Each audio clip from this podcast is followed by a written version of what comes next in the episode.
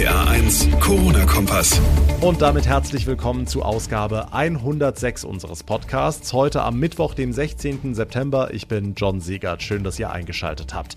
Seit heute gilt ja die neue Corona-Bekämpfungsverordnung für Rheinland-Pfalz. Inzwischen sind wir bei Ausgabe 11 angekommen. Das Infektionsgeschehen im Land lässt einige Lockerungen zu. Aber was genau gilt jetzt eigentlich nochmal für wen? Der ausführliche Überblick gleich in dieser Ausgabe. Außerdem gucken wir auf die Situation in den Alten- und Pflegeheimen. Die sorgen sich nämlich vor dem Herbst, vor der Erkältungszeit. Droht da wieder ein Besuchsverbot? Das hatte ja tausenden Familien zu Beginn der Pandemie wahnsinnig zu schaffen gemacht. Auch das ein Thema in dieser Folge und wir erläutern die Ansage eines Verkehrsbetriebs in Manchester, der sich gezwungen sah, mal klarzustellen, eine lebendige Schlange ist kein geeigneter Mund-Nasenschutz.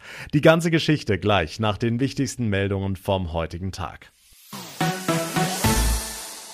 Seit gestern sind wieder einige Neuinfektionen in Rheinland-Pfalz dazugekommen. Aktuell gelten laut Mainzer Gesundheitsministerium 896 Menschen im Land als infiziert. Trotzdem ist die Entwicklung im Großen und Ganzen stabil. Deshalb hatte die Landesregierung ja am Freitag ein paar Lockerungen abgenickt. Seit heute gelten sie, denn seit heute ist die neue Corona-Bekämpfungsverordnung in Kraft, inzwischen Ausgabe 11. Felix Christmann aus den RPA1 Nachrichten. Also bislang ist mir noch nichts Neues aufgefallen. Ja, die neuen Regeln, die betreffen auch nur bestimmte Bereiche. Ab heute dürfen Veranstaltungen mit maximal 250 Teilnehmern stattfinden. Draußen sind sogar 500 erlaubt. Sonderregelungen gibt's für Veranstaltungen in großen Hallen, Sälen oder Stadien. Dort kann jeder zehnte Platz besetzt werden, wenn ein Hygienekonzept vorgelegt wird. Das ist insbesondere wichtig für die Fußballspiele. Und auch für Kinos und Kirchen wird's einfacher, Ministerpräsidentin Malu Dreyer. Veranstaltungen mit festen Stuhlreihen oder festen Sitzplätzen. Dort werden wir ermöglichen, dass es ausreicht, wenn jeweils ein freier Platz neben, hinter, vor uns äh, dann da ist. Und damit ermöglichen wir auch den Kinobetreibern, den Theatern und so weiter doch wieder einen etwas umfangreicheren Betrieb. Außerdem gibt's Erleichterungen für den Einzelhandel, denn in Geschäften reichen ab sofort fünf Quadratmeter Platz pro Kunde statt vorher zehn. An Abstands- oder Hygieneregeln ändert sich aber nichts und auch die Maskenpflicht bleibt, wie sie ist. Hm, auch in Alten- und Pflegeheimen soll alles so bleiben, wie es ist und ja nicht wieder werden wie zu Beginn der Pandemie. Die Einrichtungen sorgen sich vor dem Herbst, vor der Erkältungszeit, Felix, dass es da vielleicht nochmal Besuchsverbote geben könnte. Die Situation will niemand mehr haben. Menschen, die in Pflegeheimen vereinsamen, Angehörige draußen, die sich um die Liebsten sorgen und sie nicht besuchen dürfen. Das alles ist zum Glück inzwischen wieder anders und das soll auch so bleiben, betont Gesundheitsminister Spahn. Nach seiner Einschätzung braucht es keine Besuchsverbote mehr, sondern Beschränkungen und Konzepte. Das geht der deutschen Stiftung Patientenschutz nicht weit genug. Die allgemeingültigen Bestimmungen würden den Heimen zu viel Spielraum lassen, kritisiert Vorstand Eugen Brisch.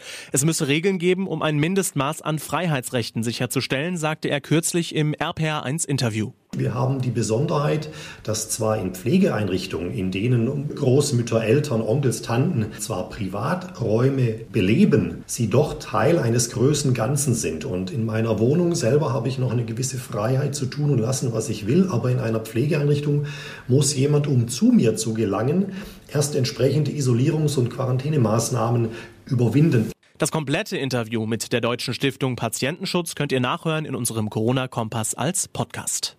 Der Überblick von Felix Christmann, vielen Dank. Was ist sonst heute wichtig? Hier ein kurzer Überblick. Das Bundeswirtschaftsministerium verspricht kleinen und mittelständischen Unternehmen einen leichteren Zugang zu Überbrückungshilfen. Eine Sprecherin sagte heute, dass derzeit eine Abstimmung mit den Bundesländern laufe. Dabei werde geprüft, ob Vorgaben für die Anzahlung von Hilfsgeldern flexibilisiert werden müssten. Insgesamt stehen für das Programm 25 Milliarden Euro zur Verfügung. Das Antragsvolumen liegt aber nur bei rund 3 Milliarden. Experten schätzen, dass viele Unternehmen auf den Antrag verzichten, weil das Verfahren insgesamt einfach zu kompliziert sei. Am Freitag startet die Fußball-Bundesliga in ihre neue Saison und wie viele Zuschauer in den Stadien sitzen, das wird von Ort zu Ort sehr unterschiedlich sein. Den Auftakt machen die Bayern am Freitagabend gegen Schalke 04. Für diese Partie sind 14.000 bis 15.000 Zuschauer erlaubt. Allerdings war die 7-Tage-Inzidenz in München in den vergangenen Tagen sehr hoch, weshalb es vielleicht doch möglicherweise ein Geisterspiel geben könnte. Kurz vorher am Freitag spielt der erste FC Kaiserslautern vor gut 5.000 Zuschauern in der dritten Liga Bundesliga gegen Dynamo Dresden. Borussia Dortmund plant in seinem ersten Bundesliga-Heimspiel am Samstag gegen Mönchengladbach mit rund 10.000 Fans. Der erste FC Köln will gegen Hoffenheim ebenfalls am Samstag 9.200 Zuschauer ins Stadion lassen.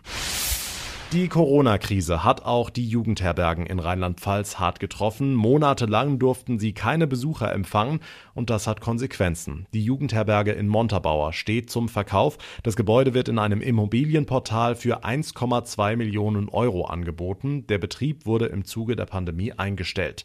Der Herbergsverband teilte heute in Mainz mit, dass sich die Sanitäranlagen in dem alten Gebäude in Montabaur noch auf dem Flur befinden.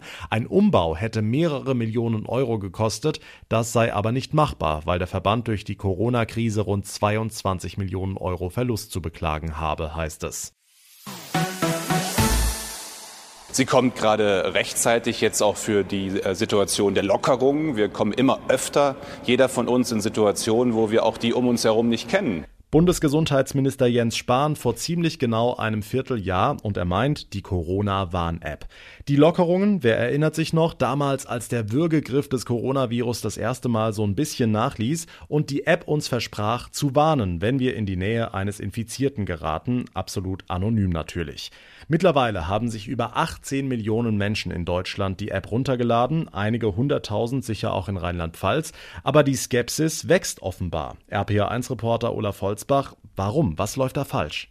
Also es gibt Befragungen, die zeigen vor allem Zweifel daran, dass die App wirkt, also die Virusausbreitung zumindest abbremst. Ich habe so ein bisschen das Gefühl, die Zahlen sind ja so gering geworden ob das jetzt noch nötig ist, so ein bisschen. Wenn man, wie gesagt, einige Dinge äh, befolgt, wie Abstandshaltung und auch dementsprechend Mundschutz, braucht man es eben eigentlich nicht. Es ist ja nicht so, dass man das nicht auch wieder runterschmeißen kann, wenn man es nicht haben will. Stimmen aus Ida Oberstein waren das wieder runterschmeißen. Das ist die Befürchtung der Macher. Denn die App lebt natürlich davon, dass möglichst alle mitmachen. Hm, die Datensicherheit war ja anfangs auch ein Thema. Hat sich das denn erledigt? Wohl noch nicht so ganz. Ähm, die Sorge, wer schaut da, wo genau ich gewesen bin und so weiter, die taucht noch auf in den Befragungen, aber nicht mehr so oft. Dazu gibt es auch wenig Grund, sagt der rheinland-pfälzische Datenschutzbeauftragte Dieter Kugelmann. Da sieht man, die Leute machen sich tierische Gedanken ja, über die Corona-App, ähm, über die äh, sonstigen Apps, die sie auf dem Smartphone haben, vielleicht zu wenige. Also da kann man ja mal den Vergleich ziehen, ähm, welche äh, App einem dann trackt und weiß, wo man ist und welche nicht. Die Corona-App weiß es nicht, das haben wir erreicht. Andere Apps wissen es. Von daher also keine Einwände. Vielleicht denkt der eine oder andere drüber nach, wenn er demnächst ins Stadion geht. Tja, bei mehreren tausend Zuschauern, da könnte was rumkommen. Drei Monate haben wir die Corona-Warn-App inzwischen, gut 18 Millionen Downloads. Viele zweifeln aber, ob sie wirklich wirkt. Dankeschön, Olaf Holzbach. Der selbst entworfene Mund-Nasenschutz aus Stoff, Einmalmasken oder diese durchsichtigen Gesichtsvisiere, also um die Maskenpflicht einzuhalten, hat inzwischen jeder seinen ganz eigenen Weg gefunden. Die meisten Masken würde man als ja, normal bezeichnen, viele haben sehr witzige Ideen, andere fallen eher in die Kategorie grenzwertig. In England musste jetzt eine Behörde zum Beispiel klarstellen, eine Schlange ist kein geeigneter Mund-Nasenschutz. RPA1-Reporter Marius Fraune, was war da los auf der Insel? Der Auslöser des Ganzen war ein Mann, der sich in einem Bus in der Nähe von Manchester tatsächlich eine lebendige Schlange um den Hals und Mund gewickelt hat. Die Fahrgäste drumherum haben das Tier erst für eine Stoffschlange gehalten, eben ein echt originelles Maskenmodell, aber es war tatsächlich eine echte. Irgendwann ist der Mann samt Haustier aus dem Bus ausgestiegen und erst im Nachhinein, als Fotos und Videos ausgewertet wurden, kam das alles raus. Die Verkehrsbetriebe in Manchester haben ein Bild des Mannes samt Schlange veröffentlicht und klargestellt, dass es bei Masken natürlich natürlich etwas Interpretationsspielraum gebe, aber bei Schlangenhaut höre der Spaß auf. Erst recht, wenn die ganze Schlange noch dran ist. Typisch britischer Humor eben. Tja, ob der Mann sein Haustier wirklich als Mund-Nasenschutz benutzen wollte, das wird wohl für immer ein Mysterium bleiben. Aber du hast es gesagt, Marius, in Sachen Maske darf man kreativ werden und da gibt es ja weltweit wirklich die skurrilsten Fälle. Allerdings, äh, in einem Supermarkt in den USA haben kürzlich zwei Männer in Ritterrüstungen für Aufsehen gesorgt. Sah gut aus, zugegeben. Der luftdurchlässige Helm aus Blech ist aber vermutlich nicht die beste Idee, wenn man Aerosole bei sich behalten will. Auch ein Klassiker, den man gerade zu Beginn der Maskenpflicht häufig gesehen hat: Windeln oder Damenbinden im Gesicht. Der Vorteil für viele, die Dinger sind selbstklebend. Der Nachteil, auch wenn sie unbenutzt sind, sieht das Ganze irgendwie ein bisschen eklig aus. Ansonsten gibt es unzählige Bilder im Netz von Menschen, die ihr ganzes Gesicht in Plastiktüten eingehüllt haben. Ja, ist ein bisschen schwer zu atmen, aber immerhin kommt auch keine Luft mehr nach draußen. In Frankreich lief vor einigen Wochen ein Mann mit Taucherbrille und Schnorchel durch den Supermarkt. Der pustete die Luft also einfach nach oben. Ob das allerdings so Corona-konform ist, darf man bezweifeln. Ja, wie sagt man so schön? Not macht erfinderisch. Dankeschön, Marius Fraune. Das war's mit der heutigen Ausgabe. Wenn euch unser Corona-Kompass gefällt, dann wäre es sehr schön, wenn ihr uns eine positive Bewertung bei iTunes hinterlassen würdet. Außerdem könnt ihr immer auf dem Laufenden bleiben, wenn ihr unseren Podcast einfach abonniert, da wo ihr gerade zuhört und so verpasst ihr keine Folge mehr. Mein Name ist John Siegert. Ich bedanke mich ganz, ganz herzlich fürs Zuhören, wünsche euch eine gute Zeit, einen schönen Abend, bis zur nächsten Ausgabe und vor allem bleibt gesund. Der RPA 1 Corona-Kompass.